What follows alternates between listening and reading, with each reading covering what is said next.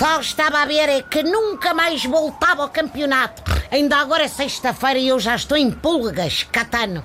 Tenho para mim que é desta que o nosso mister faz jus ao seu nome e põe a rapaziada a chutar à maluca na direção da baliza. Bom, mas da baliza adversária, não vá o Sferovic, se o Sferovic, ou como é que se diz, levar ideias da seleção suíça e desatar tudo nos autogolos. Bom, sinto que a retoma do Benfica está aí ao virar da esquina.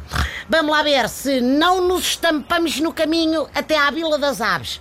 E que o Varela não seja convocado, porque pode inspirar-se no nome da terra e servir mais um franguinho. Bom, daqueles de fazer corar o Roberto. Queria aproveitar este meu tempo de antena, naturalmente, para deixar um pedido à classe jornalística. Desta vez, se o Benfica ganhar, é para não anunciem logo o fim da crise.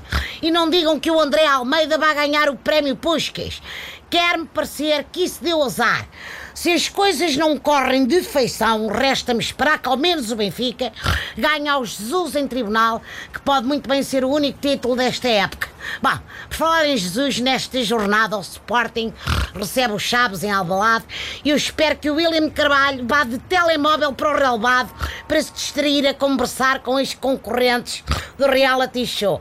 Se ele começa a dar converseta à Bernardino ou à Fanny, aquele meio campo vai ser um verdadeiro passador. Entretanto, no Porto, Conceição diz que foi chamado para interromper o ciclo de vitórias do Benfica e, pelo que tenho visto, não era preciso também ter vindo. Mantinha-se no Nantes e não arranjava chateces. Bom, bom fim de semana, pessoal. Carrega, Benfica, tu não me desiludas, hein? Bom.